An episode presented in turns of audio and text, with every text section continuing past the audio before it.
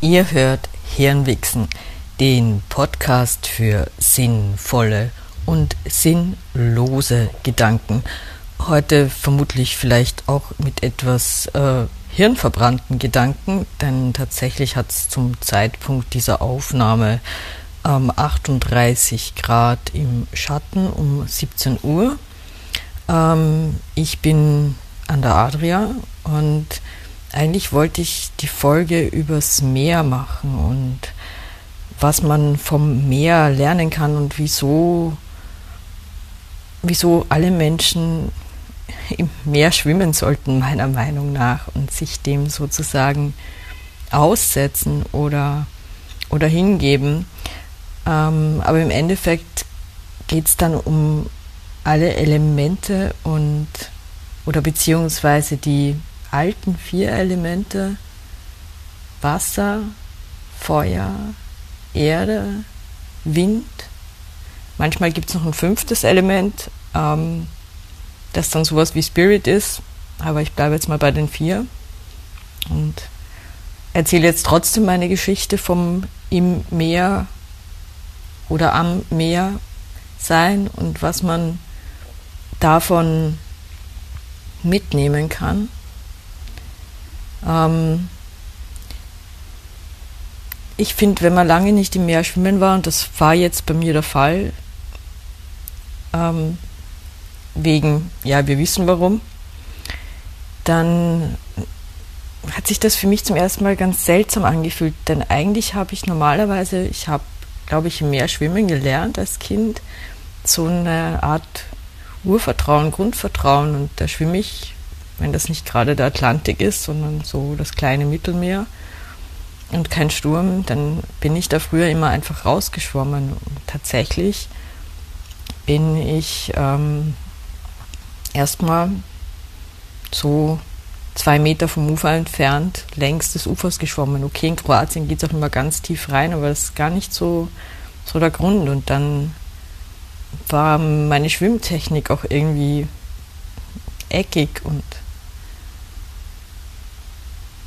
irgendwann, weil dann so viele schöne, tolle kleine Fische da waren, habe ich das alles vergessen und war damit beschäftigt, mir die Fische anzusehen beim Schwimmen. Und auf einmal ähm, kam dieses Vertrauen wieder und ich war im Flow und konnte meine Tempi dann instinktiv so anpassen, dass ich einfach mit dem Meer geflossen bin und geströmt bin und dann ist Schwimmen überhaupt nicht anstrengend, sondern einfach nur super und das ist vielleicht ähm, was, was fürs ganze Leben nützlich ist, wenn man sich gegen eine Strömung nicht wehrt, die einem nichts anhaben möchte, dann äh, geht es etwas leichter. Und andererseits aber auch ähm, kann man natürlich lernen, ähm, dass die Natur uns Demut lehrt, weil sich dem Meer hinzugeben ist vielleicht keine gute Idee, wenn absehbar ist, dass da ein Sturm ist oder eine starke Strömung oder der, naja, Killerhai eher nicht, weil Haie sind eigentlich nicht so gefährlich. Äh, aber wenn man zum Beispiel keine Schwimmbrillen aufhat und nicht sehen kann, wo man hintritt, dann ist es vielleicht wenig ratsam darauf zu vertrauen, dass man jetzt nicht auf einen Seeigel steigt. Aber ich schweife ab.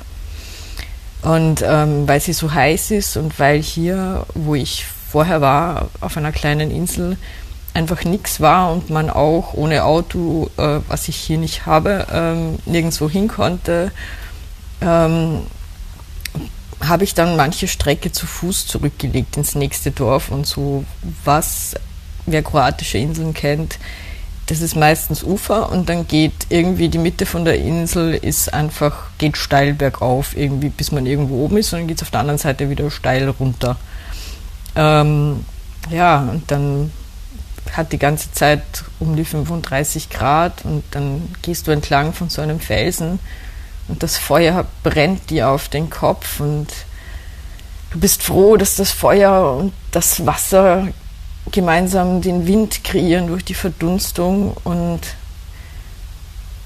du spürst und hörst die Erde unter deinen Füßen mit jedem Schritt, die Felsen, das Gestein, das Geröll, auf dem du ausrutschen kannst, aber andererseits die Basis dafür, dass das Meer überhaupt da ist, weil wo wär's denn drauf, wenn nicht auf einem festen Untergrund? Hm. Und das sind dann so Gedanken, die einem kommen können, wenn man einfach so dahin latscht und hirnverbrannt tot ist äh, und sich so klein und so groß zugleich fühlt. Und das ist dann vielleicht das spirituelle Element, wenn man nicht an Gott glaubt, so wie ich, sondern einfach dieses Spüren, dass der Mensch auch Natur ist, auch wenn wir sie jetzt gerade kaputt machen. Aber die Natur wird uns überleben, das denke ich ganz fest. Irgendwie, wir sind nicht so wichtig, wie wir finden.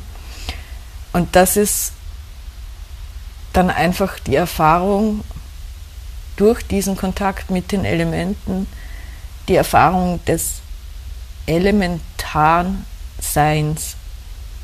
Ohne Handyablenkung, Musik beim Gehen und so weiter. Ich glaube, das sind viele Dinge, die ähm, die oft im elementaren Sein Zeit, Langeweile, ähm, keine Ablenkung, auch keine Möglichkeit, dem Ganzen zu entkommen sozusagen.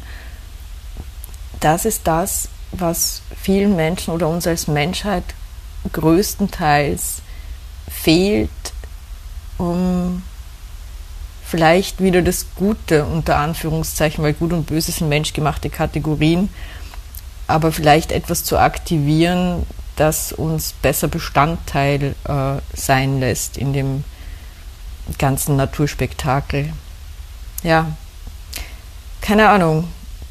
Hattet ihr auch schon Erfahrungen, wo ihr euch elementar verbunden oder erschreckt oder durchgerüttelt gefühlt habt von dem, was ist in der Natur meine ich. Ähm, oder habt ihr ein Lieblingselement?